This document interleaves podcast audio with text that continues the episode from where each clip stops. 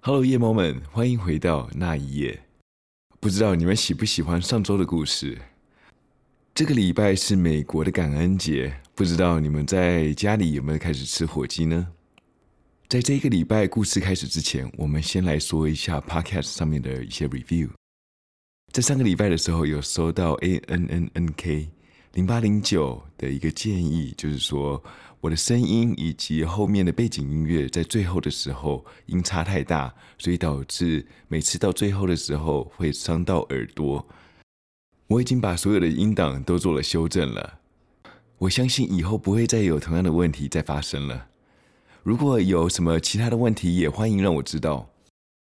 这个礼拜我收到了来自 S D I K Y 六二七，你写到了磁性 sexy 声。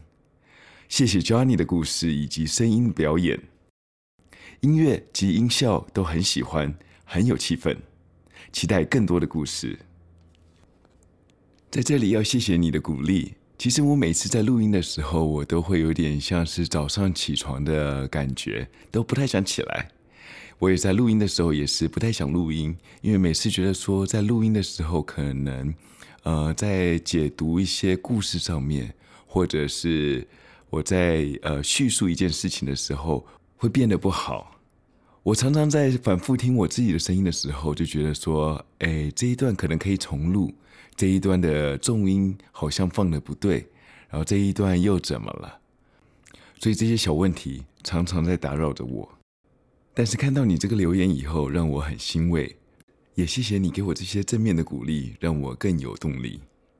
也谢谢所有的朋友们在 Apple Podcast 上面给我的评价，让我有了四点五的高分。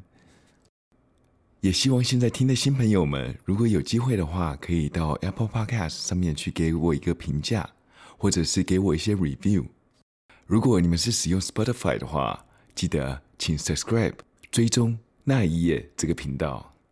还有，我们现在 Instagram 跟 Facebook 的粉丝页已经上架喽。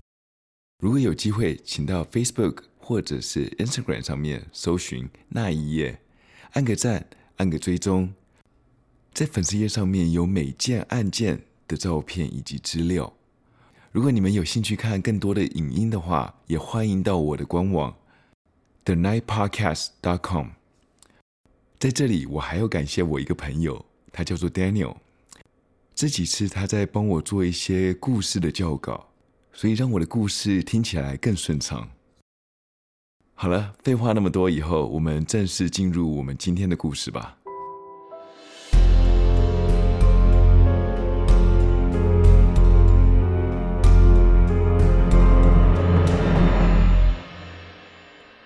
很多人都抱着有美国梦，希望能够来到美国，不管是求学还是工作。当有机会来到美国的时候，因为对这个国家不熟悉，所以导致错信他人，最后连自己宝贵的性命都赔了进去。今天就要来说一个中国硕士生来到美国后被绑架谋杀案。一个异地求学的中国大学生张莹莹，她是北京大学深圳研究院的硕士毕业生。他在二零一七年四月的时候，作为访问的学者，来到了 University of Illinois，伊利诺州大学。在二零一七年六月九号那个礼拜五的下午，他的朋友和同学们与教授们都觉得很奇怪，因为他并没有来到学校。基本上，张莹莹她是一个很有责任感的人，即使他晚一点到学校。他也会打电话给他的朋友以及教授，跟他们说明他会晚到。但是这一天他并没有出现在学校里面，也没有打电话给他的朋友以及教授，或者是他的同学。他之前有和他的朋友讲过，说他下午的时候他会去找公寓的管理员见面，但是到了时间他也并没有出现。他失去联络的时间已经超过了七个小时了。大家都相当的担心他。在当晚的九点钟，和他一个很熟的一个副教授，他去了校园警察局里面去报了案，帮张莹莹报了失踪人口。正当警察开启调查的时候，和和他朋友询问他的下落的时候，所有的朋友都紧张了，因为所有朋友当天都想联系他，但是都联系不上。警察到了他的宿舍，但是他并不在房间里面。他们发现了里面的东西并没有少，看起来不像是要出远门的样子。警察调查后才发现，张颖颖她其实是一名交换学生，她是来自中国南部的一个小乡村，她从来没有翘过课，在学校里面也是名列前茅的一个好学生，就是我们现在俗称的学霸。他在毕业以后，希望能成为一个大学的教授。他从小就接触音乐，在大一点的时候，他和他的朋友们组了一个乐团。所有认识他的人都说他是一个个性很好，而且很容易亲近的人。在大学时期，他认识了一个男孩子，叫做侯小林。两个人在一起以后，就是干柴遇上了烈火，一下子就打了一个火热。没有多久，他们就决定要订婚了。他们决定在二零一七年下半年结婚，但是颖颖她是想在结婚前来美国深造一年，所以在二零一六年毕业的时候，她参加了一个中国到美国访问学者的一个学术计划，希望能在她研究黄豆与玉米的专业领域中学到更多。这个计划让他申请到美国伊利诺州大学厄巴纳香槟分校来就读一年。我个人虽然在大学里面，因为成绩并不是很好，所以没有机会去申请交换学生。但是我还记得，当我看到我弟因为交换学生的计划到了台湾大学去留学一年的时候，他的生活真的是很多姿多彩，真的让我好生羡慕啊。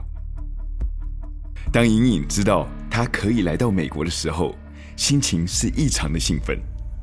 到了美国的伊利诺州，他租了一个大学的一间宿舍，这间宿舍离学校才一英里，所以对于莹莹来说实在是太方便了。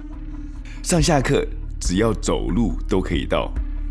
但是过了一阵子以后，他决定说要去租另外一个地方，那个地方比较靠近他打工的场所。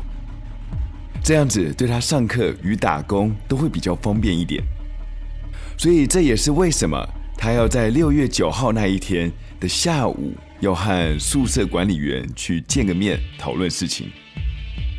当警察得知颖颖她的未婚夫以及家人都在中国，这里并没有车子，朋友也并不是很多，所以觉得颖颖不见很有可能是人为的失踪案。他们第一件事情就是要找出他最后的身影在哪里出现过。据他朋友所说，他们知道他下午的时候会去见公寓管理员，警察就直接去找了那个公寓管理员。管理员就说：“对呀，我和他约两点钟在这里见，但是一点多的时候，他传了一个讯息给我，他说他会迟到个十分钟左右。”从他家到这个公寓大概要转两次的巴士，差不多要三十分钟的路程。到了两点三十八分的时候，这个公寓管理员传了一个简讯，问他说：“你还会过来吗？”他就再也没有收到任何回复的讯息了。警察把这些资讯拼凑起来后，觉得他可能是在自己的宿舍里面，因为睡过了头。大概待到了一点三十九分以后才出门，所以他传了简讯给那个管理员以后才要出门。等到真的出门的时候，到了公车站大概为一点四十五分。当他到了公车站的时候，因为附近的监视录影，所以警察看到他的行踪。他首先到了公车站，搭了青绿线的公车，到了 Springfield 跟 Matthew Street 就下了车。准备转二十二号公车去新的公寓。他坐在站牌旁边等着公车，等着等着，才发现原来他要搭的公车是在对面的车站。他急得跑过去，但是公车已经开始起步了。在公车后面追了几秒钟以后，看公车没有停下来，他就只好放弃了。在美国，公车一起步一离站了以后，他们司机就不会把车停下来，这是为了乘客的安全着想。而且，在美国的公车不像在亚洲那么频繁，通常都要等二三十分钟才会来一台。而且，一个公车站最多只有两路到三路公车，所以他就只好回到公车站去等下一班公车了。他就一个人站在公车站旁边等着公车，但是这个时候有一台黑色土星汽车从对面开了过来，没有多久就回转到隐隐这边，摇下车窗和隐隐讲了些话。在影片上我们可以看到隐隐有靠着车子旁边去和他说话。我有把这些影片放在 The Night Podcast dot com 上面。是 triple w 点 t h e n i g h t p o d c a s t 点 c o m。如果你们有兴趣的话，可以上去去观看这个相关的影片。隐隐和他说了差不多有半分钟的话了以后，他可能是不太想要等公车，或者觉得说快要迟到了，所以就被说动了，上了这部车，走了。隐隐上车后关了车门，这一部车就扬长而去了，就这样子消失在镜头以外。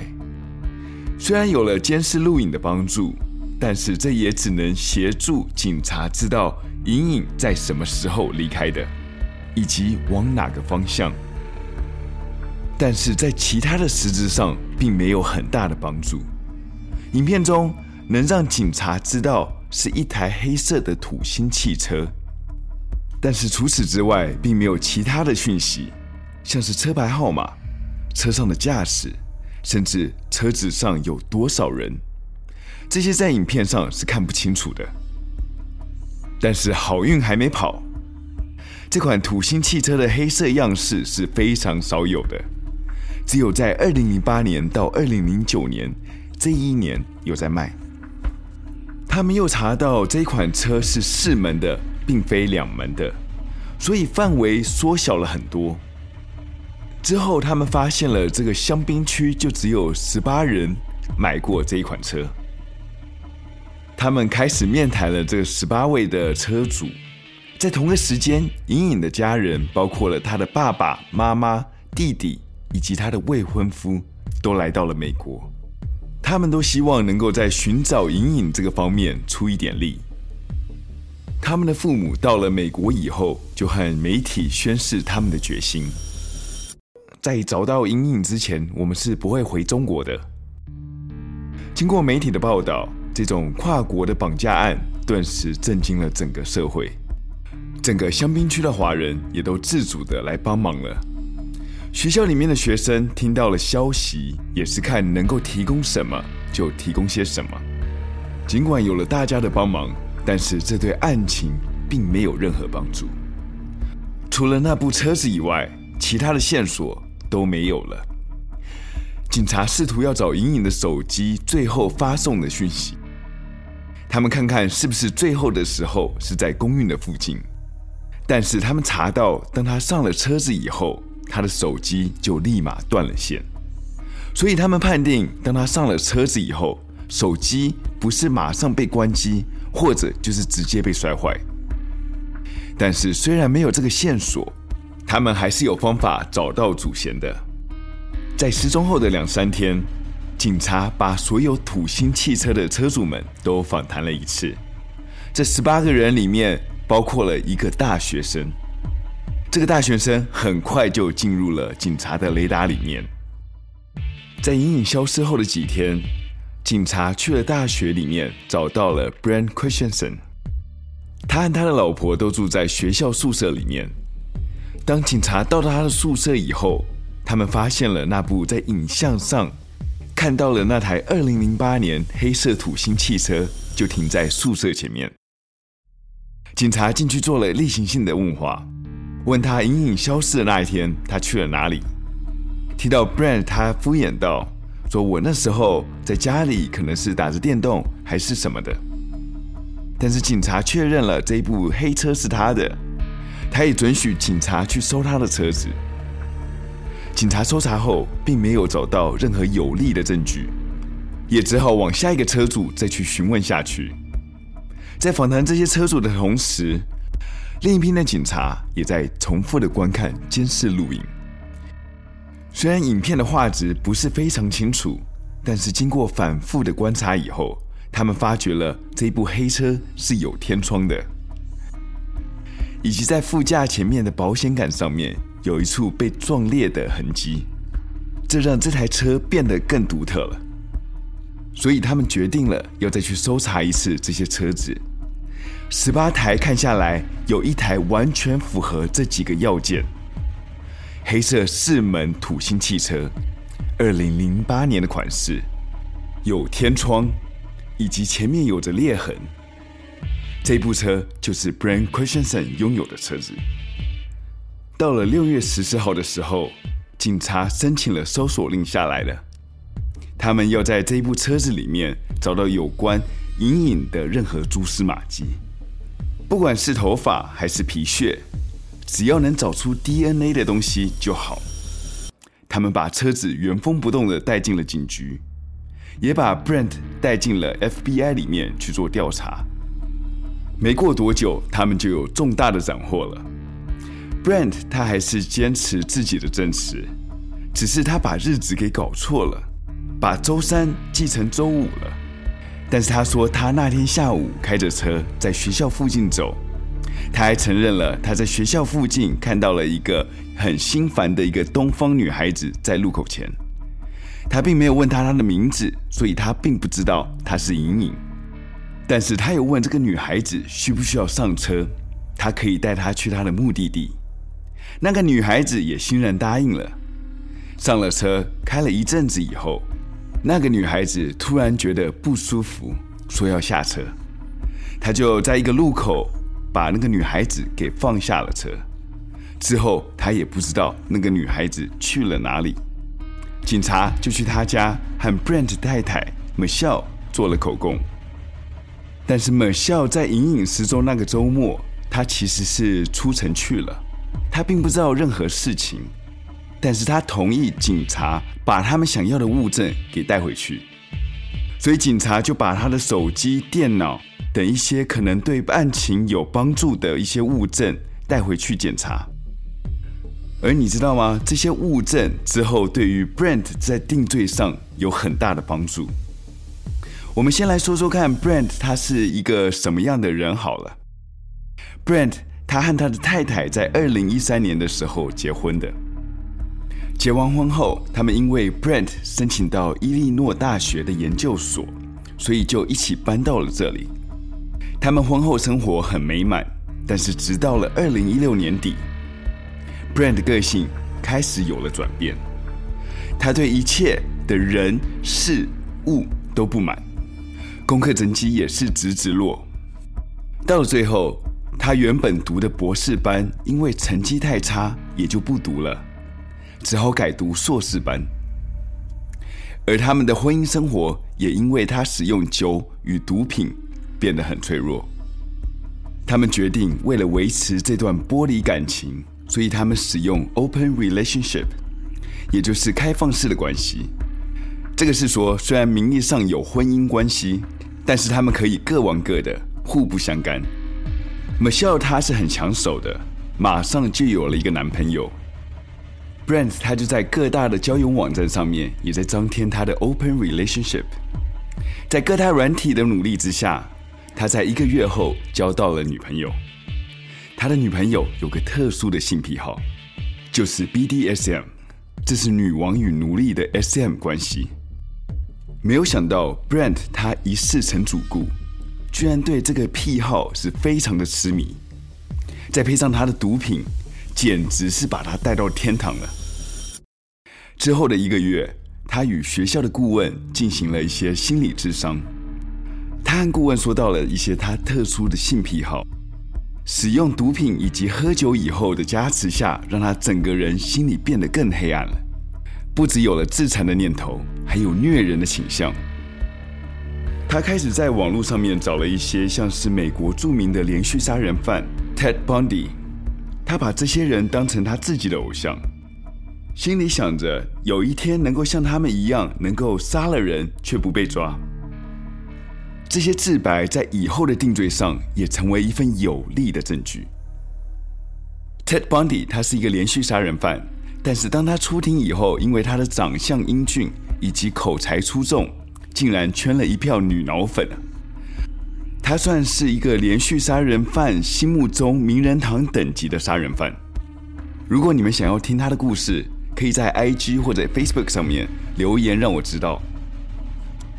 回到了警察的侦讯，他否定了一切对他的指控，唯一承认的就是隐隐有上过他的车，仅此而已。警察在搜查他的车子之后，发现了整部车有做过全车美容。尤其在副驾这个位置有特别的清理过，所以车上几乎找不到任何蛛丝马迹。但是在他的电话以及网络的部分就非常的精彩了。在电脑里面，他有搜寻过 DBSM 之外，还有搜寻如何去绑架以及杀人案这些主题。但是这些搜寻的关键字只能当做佐证，不足以直接定罪于他。不然我电脑里面的关键字。多到可以让我直接被判终身监禁了，所以他们只能转向去观察。